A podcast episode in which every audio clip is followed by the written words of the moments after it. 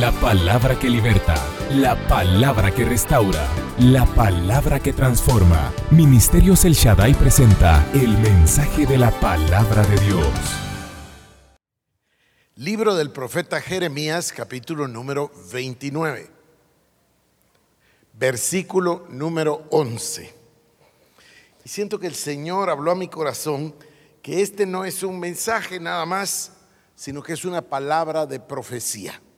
Entonces, yo quisiera que usted lo tome de esa forma y que lo tome para su corazón, que lo tome para su vida.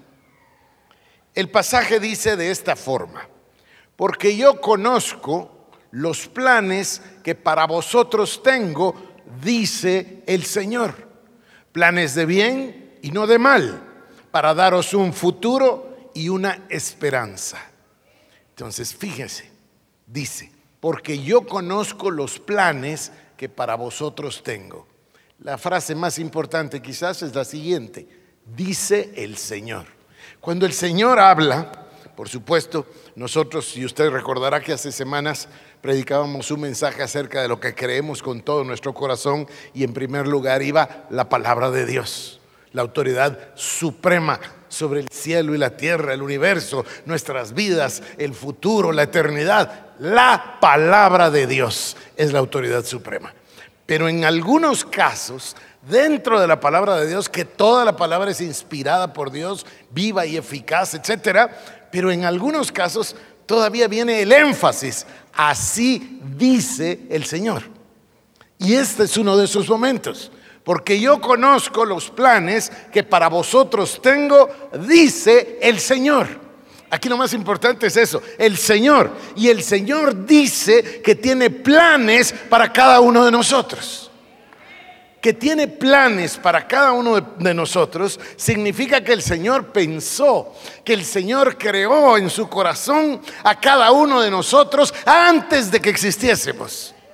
Y que nos puso sobre la tierra en un tiempo determinado y en un lugar determinado y tiene planes para cada uno de nosotros. El Señor, Dios Todopoderoso, tiene un plan desarrollado en su corazón para mi vida. No soy un número, no soy un accidente, no soy una casualidad, soy un plan de Dios. Dios planificó que yo estuviera aquí porque tiene planes para mi vida. Y además, escuche, dice, planes de bien y no de mal. Esto es maravilloso. Ustedes no vivieron lo que yo voy a contarles hace 40 años, 30 años. El evangelio que se predicaba era un evangelio de sufrimiento, un evangelio de dolor, prácticamente yo tuve una discusión con un pastor acerca de una doctrina del sufrimiento, porque era una cosa, Dios te mataba eh, y los pasajes famosos y lo que se predicaba todo el día, en fin. Y yo comencé a predicar y me abrieron un espacio en el Canal 5 en ese tiempo en el canal del ejército, hace mucho. Y entonces fui a predicar y me llamó por teléfono un anciano de una iglesia, quizás la más importante de la época, y me empezó a increpar y me dijo, usted es un neófito, usted no sabe nada, usted es un imprudente, de todo, me dijo ese doctor, me acuerdo bien. Y, y me dijo, usted solo se dedica a predicar las añadiduras. Y yo, fíjense que recordé que el hermano Oral Roberts había desarrollado un mensaje. El mensaje lo había tomado el pastor Cho. Yo pues, leo mucho, ustedes saben que siempre estoy leyendo y por eso sé esas cosas. Eso no me lo contó nadie, eso lo leí.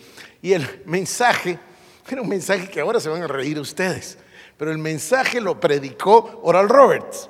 El título del mensaje lo tomó el doctor Cho y montó su ministerio sobre el mensaje. Y el mensaje se llamaba Dios es un Dios bueno. Ahora nos parece ridículo, por supuesto, pero claro, como se le atribuían las enfermedades y se le atribuía la muerte y el castigo y la condenación y la pobreza y todas las cosas, no habían leído que los planes que Dios tiene para nosotros son planes de bien y no de mal. No habían podido interpretar que el diablo solo viene para hurtar, matar y destruir, pero Dios envió a Cristo para que nos traiga vida y vida en abundancia. Ahora yo voy a decirles, que el doctor Cho basó todo su ministerio en esa premisa, eso ya lo supe después y lo platicamos, y desarrolló una cosa que yo desarrollé toda mi vida y también, por supuesto, con influencia de él, que fue el mensaje de una teología de la esperanza. Porque yo conozco los planes que para vosotros tengo, dice el Señor, planes de bien y no de mal, para daros un futuro y una esperanza. Es extraordinario ese pasaje, extraordinario. Dios quiere decir, predeterminó, preplanificó que nosotros existiéramos y tiene planes para cada uno de nosotros. Eso me indica a mí que el mejor lugar donde puedo estar es exactamente debajo de la voluntad de Dios. Ese es el lugar donde Dios me quiere, donde los planes de Dios se van a realizar para mi vida. Entonces, Dice, yo conozco los planes que para vosotros tengo, dice el Señor. Planes de bien y no de mal. Tenemos que distinguir perfectamente lo que viene de Dios y lo que no proviene de Dios.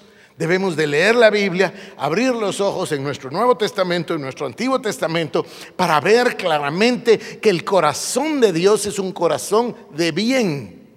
¿Cómo no será así si aun cuando el ser humano está en el pecado, perdido, alejado de Dios, sin ninguna esperanza, sin ninguna posibilidad, Dios, que es rico en misericordia, envía a Cristo a morir por nosotros y nos salva. Y bien clara dice la Biblia que no es que nosotros le amamos, sino que Él nos amó de primero a nosotros. Entonces, sus planes son de bien y queda claro y no de mal. Es que esto no es regular, esto no es gris, esto es blanco o negro son de bien y no son de mal. ¿Está escuchándome? Los planes de Dios para su vida son de bien y no de mal. Dios, el Dios Todopoderoso, el Creador de los cielos y la tierra, tiene un plan para su vida. Y ese plan es de bien y no de mal. Y ni siquiera es un plan, planes tiene para cada uno de nosotros. Y luego dice, para daros un futuro y una esperanza. Y estas dos palabras a mí me han impresionado y como les digo, he pasado semanas meditando en ellas. Podría decir otra cosa, o incluso podría decirlo al revés, para daros una esperanza y un futuro. Pero lo dice así, para daros un futuro y una esperanza. Nos está hablando de que sus planes son de bien y nos quiere dar un futuro. ¿Cómo será el futuro entonces? El futuro, hay una mejor palabra que bueno, es mejor. Es mejor. Siempre va a darnos un futuro mejor. Y por eso viene la palabra esperanza. La esperanza, ya lo hemos visto muchas veces, es la base de la fe, porque la fe es la certeza, la convicción de lo que se espera de lo que no se ve. Entonces, de primero hay esperanza, las cosas que se esperan. Luego viene la certeza, la convicción de la esperanza, que es la fe. Entonces, Dios nos está diciendo que nos quiere dar un futuro. Por fuerza, si los planes son de bien, el futuro tiene que ser mejor. Mañana tiene que ser mejor que hoy. Y pasado mañana tiene que ser mejor que mañana. Y la semana entrante tiene que ser mejor que esta. Y el año que viene tiene que ser mejor que este. ¿Por qué? Porque Dios tiene planes para nosotros que son de bien y no de mal para darnos ese futuro. Por eso para mí es tan importante la palabra visión. La visión siempre tiene que ver con el futuro. Por eso llegué a describir la visión como la fotografía de un futuro deseable. Eso es para mí la visión. Una visión es una fotografía. Yo estoy haciendo un trabajo, una cosa personal, llevo meses trabajando ya en esto con muchísimo esfuerzo, con mucho tiempo, con mucho de todo. Y, y paralelamente le clamaba al Señor por la visión, porque yo he entendido que si uno no tiene una visión, las cosas no van a pasar. Y la semana, hace dos semanas, tuve un problema muy serio y no se los voy a contar, pero muy serio. Y entonces tuve que ir una vez y dos veces y tres veces a una institución del Estado y en la última vez iba verdaderamente agraviado. Y eran como las cuatro y media de la tarde, no había almorzado, no había desayunado, estaba malhumorado, todo. Y cuando yo entro al parqueo, no iba pensando en esto, miren cómo es Dios. Yo iba pensando en mi problema. Y, y cuando cruzo el parqueo tengo la visión. Tuve una visión clara, determinada, se las puedo describir al centavo de la izquierda a la derecha, de adelante para atrás y de arriba para abajo. La recibí, en un abrir y cerrar de ojos, la recibí, después tuve que poner atención porque iba entrando al parqueo y, y tenía que parquearme, pero me fui tan contento y tan agradecido, Dios me dio la visión. Cuando tengo una visión, yo he visto que ya no hay nada que pueda frenar la visión de Dios. Entonces empieza a acelerarse. Los milagros de Dios suceden uno tras otro. Es literalmente la bendición de Abraham, ahí en el libro de Deuteronomio 28, donde dice estas bendiciones te alcanzarán. Me recuerdo del hermano Fred Price que predicaba y decía, no importa qué tan rápido corras, te van a alcanzar las bendiciones de Dios. Y eso, y eso sucede cuando tenemos una visión. Pero ¿qué es la visión? Les suplico ponerme atención. La visión es la imagen de un futuro deseable. Si no tenemos una imagen de nosotros mejor que como estamos hoy, no va a pasar. Si no tenemos una visión de nuestra familia, si no tenemos una visión de las cosas eh, concretas, reales, prácticas, eh, sería imposible que este templo estuviese aquí si no hubiera habido de primero una visión del templo. Cuando yo paso en una de las oficinas aquí adentro y miro una foto, la foto inicial que no quedó exacto así, pero era la foto inicial. Digo, gracias a Dios por esta foto, porque esta es la foto que nos sirvió para verlo y creerlo antes de que estuviera aquí el templo. Y eso es un futuro. Y el futuro que Dios tiene en sus planes para ti es un futuro de bien y no de mal. Pero ese futuro tiene que ser algo que nosotros recibimos de parte del Espíritu Santo. ¿Qué dice Hechos 2.17? que cuando se derrame el Espíritu Santo sobre toda carne, que habrán visiones, sueños y palabra profética. Cuando Dios me da el sueño, cuando Dios me da la visión, ya está mi futuro determinado. Puedo ver mi futuro, camino a ese futuro. Y por eso viene la palabra esperanza. Mire, ¿Qué es lo que nos va a dar? Un futuro y una esperanza. Nos está dando las herramientas para crear ese futuro, para ese futuro mejor, para nosotros, para nuestros hijos. Cuando una persona tiene un hijo problemado, un hijo en drogas, un hijo en alcohol, un hijo en una circunstancia difícil, y entonces dice todo el día, es que este muchacho me salió malo, es que este muchacho es alcohólico, es que este muchacho va a parar mal, es que este muchacho va a parar preso, es que este muchacho ¿Qué futuro está viendo? Está alineándose con el futuro, pero no el de Dios, porque el plan de Dios es para bien y no para mal. Entonces ese no es el futuro de Dios, es el futuro del diablo. Pero la persona que solo eso mira y solo eso mira y solo eso dice y solo eso habla, ¿qué cree que va a obtener? Exactamente eso. Hay que romper en un día. Hay que romper con esa mentalidad del diablo y del mundo sobre nuestra naturaleza caída. Ya no somos caídos. Todas las cosas viejas pasaron. Aquí todas fueron hechas nuevas. Tenemos una novedad de vida en Cristo Jesús. Nacimos de nuevo. Somos una nueva criatura. Entonces, al romper esa mentalidad, que por supuesto la puso el diablo desde la caída. El pecado trajo la corrupción de la mentalidad. ¿Por qué cree que es más fácil creer una mentira que una verdad? Las mentiras y los rumores corren por todas partes y todo el mundo los cree y los repite.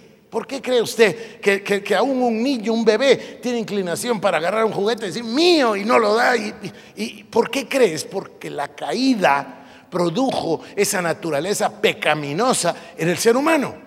Ahora, cuando Cristo nos salva, nos salva nuestro espíritu. Y ahora es trabajo nuestro renovar nuestra mente, renovar nuestra alma, cambiar nuestra actitud, cambiar nuestra mentalidad y ponernos de acuerdo con el que dice, porque yo conozco los planes que para vosotros tengo, dice el Señor. Planes de bien y no de mal, para daros un futuro y una esperanza. La esperanza me conduce a la fe, la fe me conduce a un futuro mejor. Puedo cambiar mi vida, podemos cambiar a mi familia, podemos cambiar nuestro país, podemos cambiar nuestra situación, pero necesitamos romper con el patrón anterior, con el patrón mental de la maldición, con el patrón mental del pesimismo, con el patrón mental del negativismo, con el patrón mental de la maldición. Y debemos entrar a vivir en la bendición de Dios a propósito. No que las cosas sucedan, sino a propósito, con una intencionalidad del corazón que dice, yo voy a cumplir los planes que mi Señor tiene para mí. Le estoy agradecido que sean planes de bien y no de mal. Y voy a echar mano del futuro, la esperanza, la fe y la visión todos los días de mi vida. Porque Él quiere que yo alcance ese futuro, esa esperanza para llegar a los planes que Él tiene. Todo debe existir de primero en el corazón. Ya les cité, estas también son palabras de Oral Roberts. Eh, es un libro. Si puedes ver lo invisible, vas a poder ver y hacer lo imposible. ¿Qué es lo que quiere decir? Lo que quiere decir es, no poniendo nosotros nuestros ojos sobre las cosas que se ven, sino sobre las que no se ven. Es el mismo principio, está en toda la palabra. Cada uno de nosotros, por fe, entendemos que estamos sentados con Cristo en los lugares celestiales y que el diablo está debajo de la planta de nuestros pies. Al entender esas realidades de la Biblia, vamos a poder accesar a los planes de Dios que son de bien y no de mal para darnos un futuro y una esperanza. Hay una palabra interesante ¿Qué es la palabra rompimiento? Un día de estos podemos predicar nosotros de ese tema, de Fares, ustedes recuerdan a Fares, pero un rompimiento significa que hay un momento en el que, ah, voy a poner una analogía, un pollito dentro de un huevo. El pollito está ahí adentro del cascarón, está vivo y está ahí adentro del cascarón y ya es un pollito completo, pero no va a salir hasta que no rompa el cascarón. ¿Es verdad? Así que hace un esfuerzo y rompe el cascarón. Y cuando rompe el cascarón pasa a otra vida. Sale de ahí a la vida. Ese rompimiento es preciso para cada uno de nosotros. Hay un día, una hora, un momento en el que el clamor al Espíritu Santo, en el que el ruego a Dios, en el que la meditación en su palabra, en el que todo lo que todo lo que Cristo puso en nosotros, hay un momento en el cual rompe con la vieja manera de pensar, con la vieja manera de vivir y nos obtiene un futuro, una esperanza para un mejor futuro, para nosotros, para nuestra familia. Es un principio, pero tenemos que buscarlo, tenemos que anhelarlo, tenemos que meditarlo, tenemos que pasar a través de ese rompimiento y entonces se nos hará realidad este pasaje que yo les profetizo el día de hoy porque yo conozco los planes que para vosotros tengo, dice el Señor. Planes de bien y no de mal, para daros un futuro y una esperanza. Nuestra oración es que este mensaje haya sido de bendición para tu vida. Ministerios El Shaddai presentó el mensaje de la palabra de Dios. Para más información acerca de nuestros ministerios, comunícate al 2326-5151 o visita nuestra página www.elshaddai.net.